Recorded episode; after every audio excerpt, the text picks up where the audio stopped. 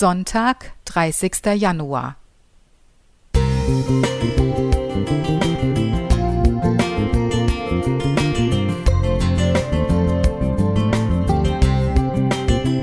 Ein kleiner Lichtblick für den Tag.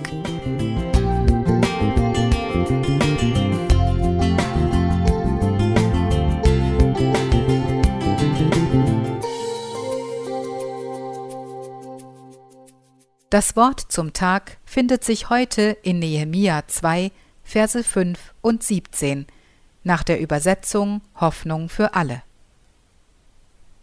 Mein König, wenn du es für richtig hältst und wenn du mir vertraust, dann sende mich nach Juda in die Stadt, in der meine Vorfahren begraben liegen. Ich möchte sie wieder aufbauen.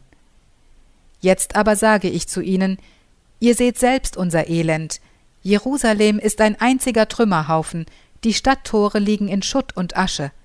Kommt, lasst uns die Mauer wieder aufbauen, damit wir nicht länger dem Gespött der Leute preisgegeben sind.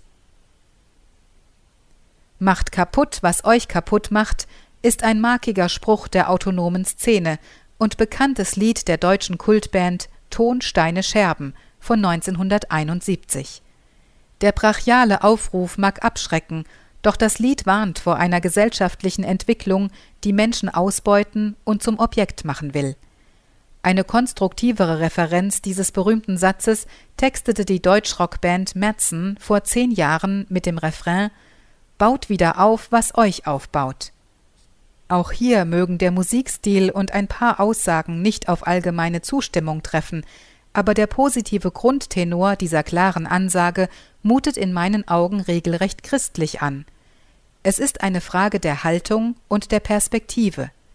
Sehe ich, was schief läuft und möchte es schlicht kaputt machen und bleibe dabei stehen?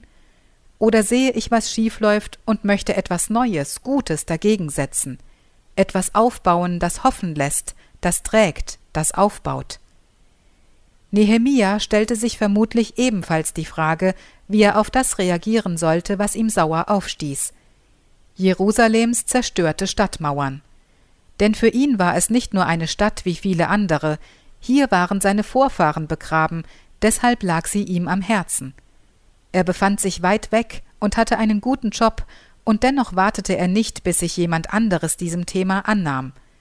Der Ist-Zustand tat ihm so weh, dass er beschloss, aktiv zu werden und wieder aufzubauen, was einst zerstört worden war.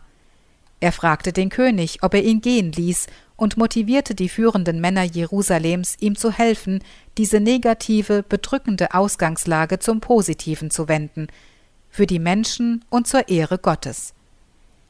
Die Pandemie hat vieles verändert.